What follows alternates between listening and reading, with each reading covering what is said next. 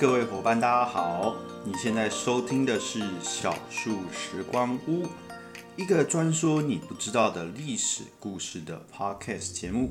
我是节目主持人何泽文。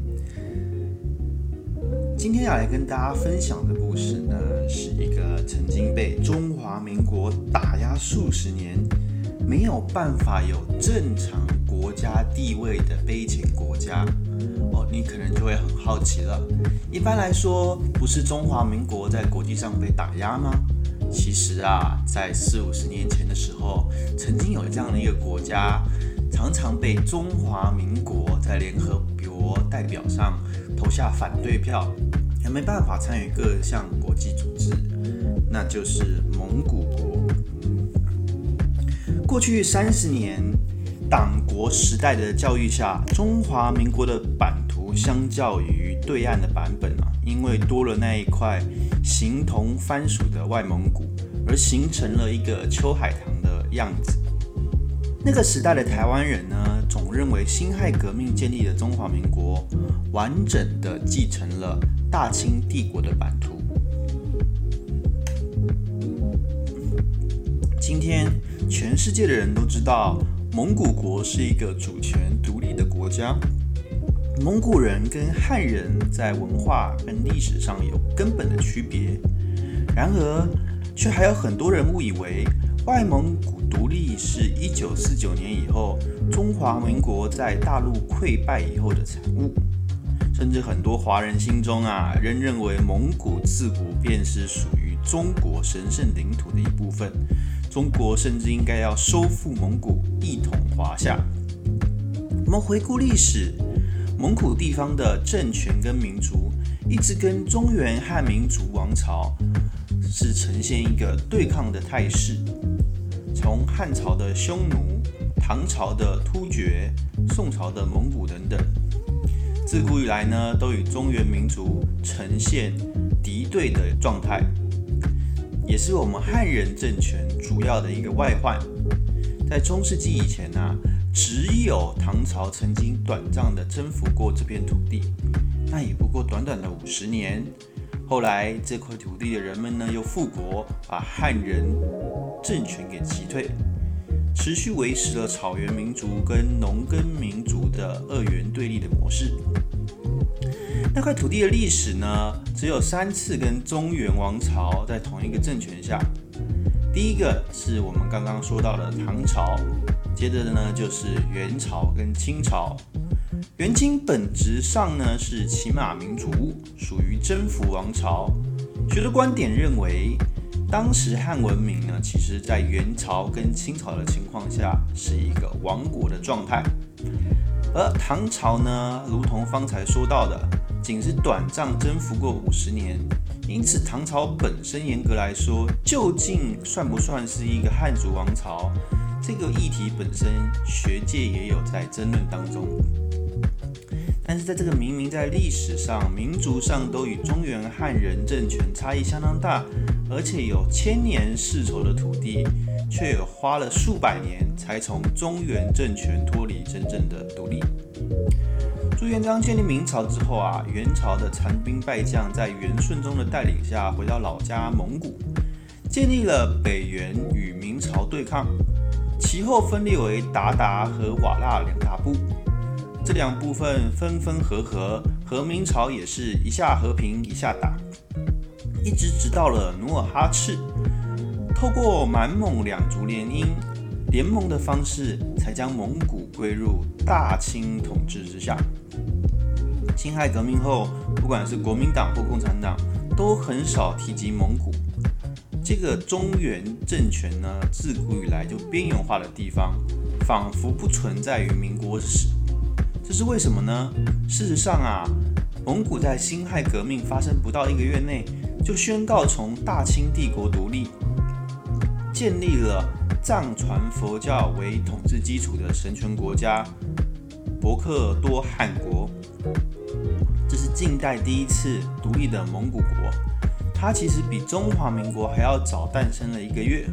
而这个新生的蒙古国呢，不到一个月就在袁世凯跟沙俄交涉，坚持中华民国必须继承所有大清领土下被中俄两国给戳掉了。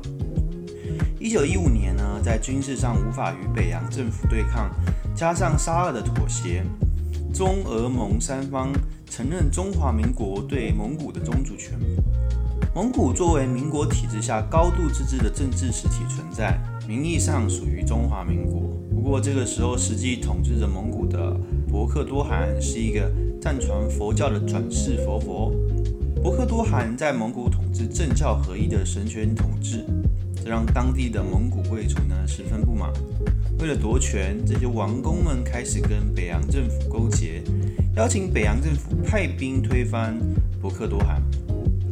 一九一九年，北洋政府派遣徐树铮领导新组建的西北边防军四千人，其后增兵到一万人，进军外蒙古。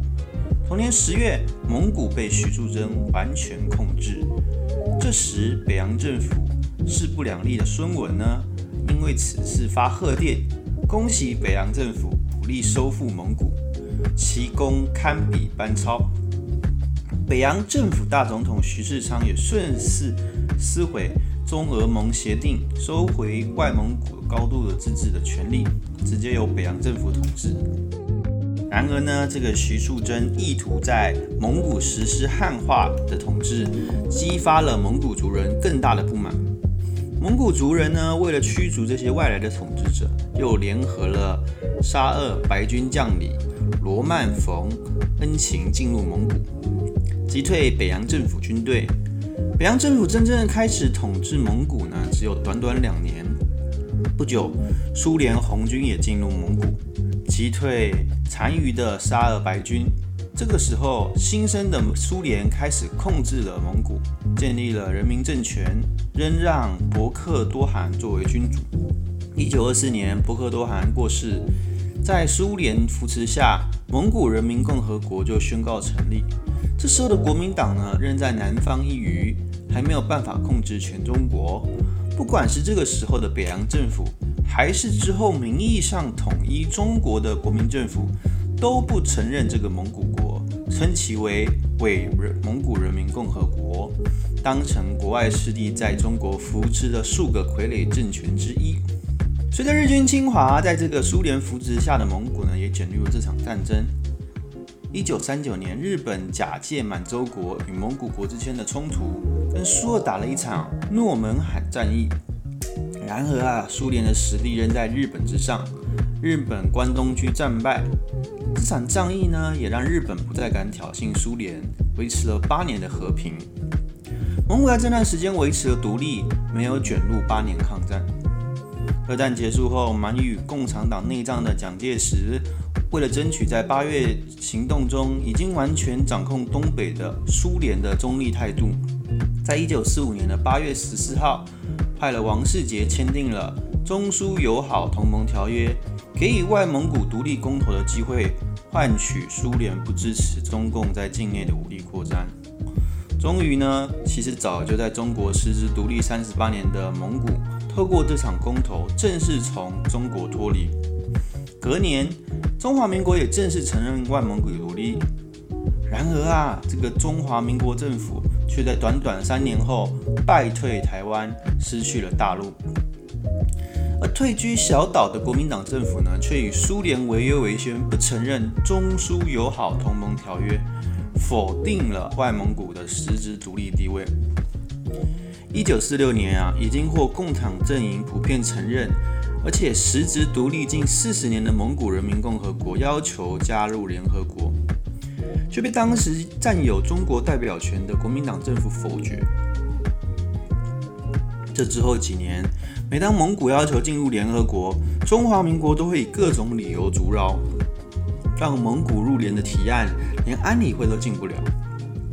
到了一九五五年，蒙古加入联合国的案子终于进了安理会，却成为中华民国史上第一次动用否决权。理由是蒙古是中华民国神圣不可分割的领土，蒙古属于中国的一部分。一九六一年啊，离一九一一年宣布从大清独立已经半个世纪了。蒙古终于进入了联合国，原因是美国怕非洲国家支持蒙古。这些非洲国家呢，愤怒可能会要求让中华人民共和国加入联合国，因此在美国的压力下，国民党放弃了代表的否决权。对此呢，蒋介石认为呢，是为了防止匪伪加入联合国的必要牺牲，取得了迂回的胜利。但是呢，这个蒙古国加入联合国呢，当时的国民党政府呢，还是十分的惋惜的。一直到二零零二年哦。中华民国政府的外交部才终于承认蒙古是一个主权独立的国家。在二零一二年，入委会还正式宣告蒙古不存在于中华民国宪法的固有疆域内。随着二零一七年行政院组织改组，裁掉了蒙藏委员会，蒙古国才真正被中华民国政府当成一个实质的国家，改以外交部为对口单位。然而，时到今日呢，仍有许多海内外的华人认为蒙古独立是中国历史上的奇耻大辱。网络上甚至有些网民认为呢，应该要追究当年外蒙古独立的罪责。其实啊，不管是北洋时期的各地军阀，还是已经败退来台的国民政府，他们本身跟统治下的人民都深深地认为蒙古属于中国，而且自古属于中国。但那个时候有这样信仰的人呢，往往连蒙古首府乌兰巴托在地图上的哪个方位，以及蒙古历史都全然不知。现在这些事情呢，只能成为一个历史上的奇谈而已。没有想到吧？曾经中华民国也动用过联合国安理会的否决权，否决过一个国家联蒙古国加入联合国。让蒙古国整整独立了五十年之后，才有机会在联合国出现。今天这个故事大家觉得如何呢？其实我们从历史的很多不为人知的小地方啊，可以看到，不变的是许多的人呢都在犯着一样的情况。但是呢，我们也可以看到，这当中呢，历史给我们的教训呢，也会给我们一些可能的未来发展态势的观察。希望你喜欢今天的分享，期待呢我们下一次的节目呢也有你的到来。我是何哲文，很高兴能与你共度这样的时光，再见。